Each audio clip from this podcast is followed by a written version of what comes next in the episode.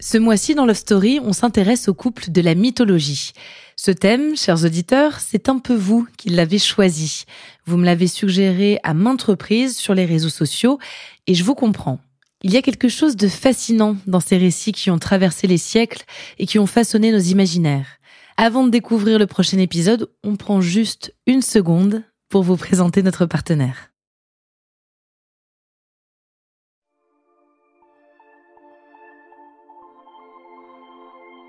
Ulysse et Pénélope.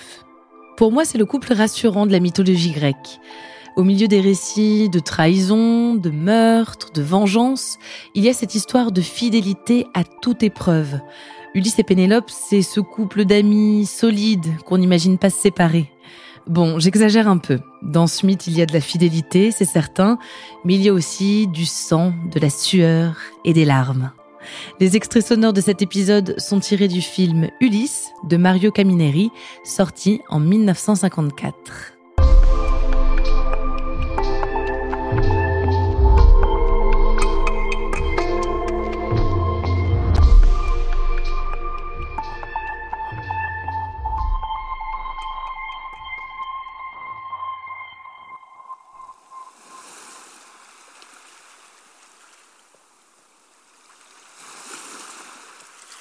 La mer Ionienne se trouve au sud de la mer Adriatique, entre l'Italie et la Grèce. C'est une mer bleu-azur sur laquelle trône un archipel verdoyant, les sept îles ioniennes. La plus connue de nos jours est sans doute Corfou, mais il y a aussi Paxos, Céphalonie ou encore Ithaque. C'est sur cette petite île que prend place cette histoire. Icarios est le roi d'Ithaque. Il a une fille, Pénélope, une vraie beauté.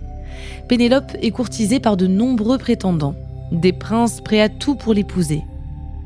Icarios refuse qu'on se batte pour sa fille. Il décide donc d'organiser des jeux. Le vainqueur gagnera la main de Pénélope. À l'issue d'une course, le résultat est incontestable. Un prétendant a été plus rapide, plus rusé que tous les autres. Il s'appelle Ulysse, il est le fils de Laerte et d'Anticlée. C'est un jeune homme courageux, intelligent. Une fois les noces célébrées, il se révèle être un époux aimant. Pénélope et Ulysse tombent éperdument amoureux. Ils donnent naissance à un fils, Télémaque, et vivent des jours heureux sur leur petite île. Mais le destin en a décidé autrement. Le vent apporte avec lui la rumeur d'un conflit sanglant, inévitable, de l'autre côté du golfe. C'est la guerre de Troie qui se prépare, sur la côte de l'actuelle Turquie. Ulysse est appelé à combattre auprès de Ménélas et d'Agamemnon du camp des Achéens. Mais partir lui semble impossible. Il ne peut se résoudre à quitter sa femme et son fils bien-aimé. Il simule la folie, il monte des stratagèmes qui malheureusement échouent les uns après les autres. Ulysse n'a plus d'autre choix que d'embarquer pour ce long voyage. Il fait ses adieux, promet à Pénélope de penser à elle chaque seconde. Pénélope, elle, lui assure de prendre soin de Télémaque. La guerre de Troie dure dix ans. Grâce au cheval de Troie inventé par Ulysse, les Grecs l'emportent. Mais les aventures du héros sont loin d'être terminées. Pendant dix ans encore, Ulysse, qui a irrité Poséidon, est condamné à errer en mer. Il doit résister au chant des sirènes, vaincre un cyclope, il visite les enfers, mais jamais, jamais il n'oublie Pénélope ni Télémaque. Le rocher des sirènes. Les sirènes. Si nous écoutons leur chant, nous sommes perdus. Elles nous attireront sur leur rocher pour nous détruire. Fuyons, les fuyons Ne restons pas là, Ulysse. Ne perdons pas de temps. Viens me rejoindre. Je t'attends, Ulysse. Tu es de retour à Ithaque. Nous sommes arrivés, arrêtez Arrête-toi, Ulysse. Nous sommes arrivés à Ithaque Détachez-moi, monstre Je veux être détaché, ma femme et mon fils m'attendent Restez, restez avec moi Restez avec moi À Ithaque, pour Pénélope, le temps est bien long. Quand la guerre se termine et qu'Ulysse ne se montre toujours pas, des prétendants commencent à affluer de tous les environs. Ils sont bientôt 114 à fouler le sol du palais pour convaincre Pénélope de les épouser. Elle refuse leurs avances, mais ils deviennent toujours plus pressants, orgueilleux et violents à mesure que les années passent. Pénélope pourrait céder. Après tout, Ulysse est parti depuis si longtemps. Mais elle compte bien tenir. Il lui faut juste un peu de temps. Elle conçoit un stratagème. Un matin, Pénélope réunit tous les prétendants. Elle leur annonce qu'elle choisira bientôt l'un d'entre eux, mais qu'avant, elle doit tisser un linceul, celui de son beau-père, Laerte. Quand l'ouvrage sera achevé, Pénélope le promet, elle épousera un des prétendants. Tous les jours, Pénélope tisse le linceul. Mais à la nuit tombée, à l'abri des regards, elle défait son travail du jour, puis recommence le lendemain matin. Ainsi, Pénélope peut attendre éternellement Ulysse, la seule personne qu'elle a choisi d'aimer. Un jour, une servante vient chercher Pénélope. Ulysse est de retour, il est sur Ithaque. Pénélope est perplexe. Et si ce n'était qu'une nouvelle ruse d'un prétendant pour gagner le trône?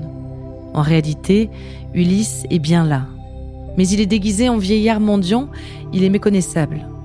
Ulysse parvient tout de même à trouver son fils, Télémaque, qui est maintenant un jeune homme, et lui demande de l'aider. Pendant ce temps, Pénélope décide d'organiser un concours. Le prétendant qui réussira la prouesse de bander l'arc d'Ulysse pourra l'épouser. Les prétendants défilent, mais aucun n'est assez fort pour réussir. Pénélope se retire dans sa chambre pour pleurer. C'est alors qu'Ulysse, toujours grimé en vieillard, s'empare de son arc et tire une première flèche en plein cœur d'un prétendant, puis un autre et un autre. Avec l'aide de Télémaque, Ulysse tue les 114 prétendants de Pénélope. Alertée par les cris, Pénélope regagne la grande salle du palais et découvre le massacre avec effroi. Ulysse se tient face à elle, l'arc à la main, prêt à l'enlacer après toutes ces années. Mais Pénélope ne le reconnaît pas. Elle reste froide, réservée. Télémaque est indigné de la réaction de sa mère. Ulysse, Mon absence a été bien longue. Pourras-tu me la pardonner? Tu es de retour enfin pour toujours. Combien d'années de notre belle jeunesse ai-je laissé s'égarer dans la sauvagerie qu'apporte la guerre Que de longues années à courir l'aventure qui ne laisse au cœur que des souvenirs amers. Tu es de retour. Je te promets de les rattraper, ces heures de bonheur perdues, et d'en jouir dans les années qui nous restent à vivre. Pénélope demande à son fils de les laisser seuls.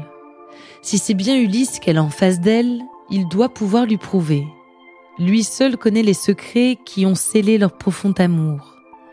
Ulysse prend Pénélope dans ses bras et lui chuchote au creux de l'oreille les mots familiers qu'elle attendait.